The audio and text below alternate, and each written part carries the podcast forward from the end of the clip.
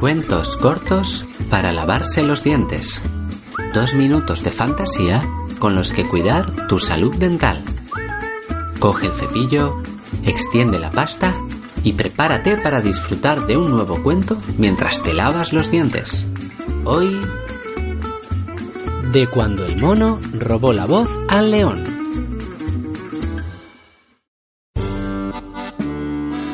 Al pequeño mono le encantaba echar la siesta después de una buena comilona.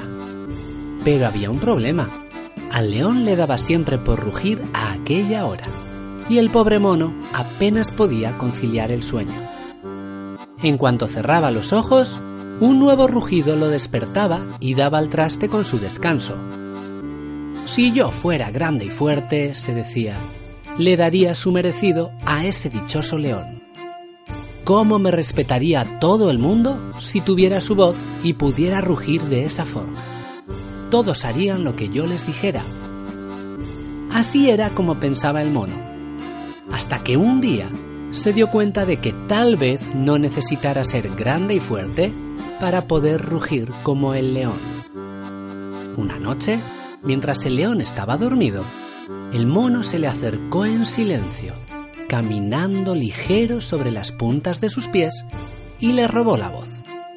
¡Qué alegría se llevó cuando se oyó a sí mismo ronronear en la copa del banano en la que dormía!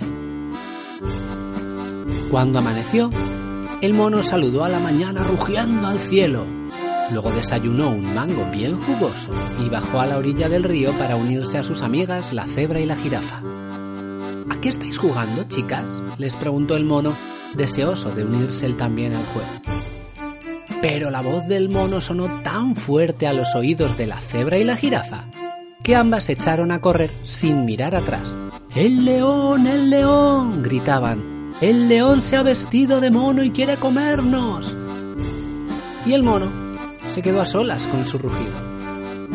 Así es como se dio cuenta de que tal vez no hubiera sido una buena idea robarle su voz al león. Ahora era temible, sí, pero ¿a qué precio? ¿Al de perder todos sus amigos? El mono echó a correr hasta lo alto de un acantilado y allí rugió y rugió hasta que sintió cómo la voz del león se deslizaba por entre sus labios y lo abandonaba para siempre. ¿Un día duro, pequeño mono? le preguntaron sus padres al volver a su banano a la hora de comer. Sí, es duro ser pequeño, respondió él. Es duro ser pequeño, sí, pero a veces, solo a veces, aún es más duro ser grande como un león. Recuerda que, si te ha gustado este cuento, encontrarás muchos más en la web cuentoscortosparalavarselosdientes.com. Hasta la próxima.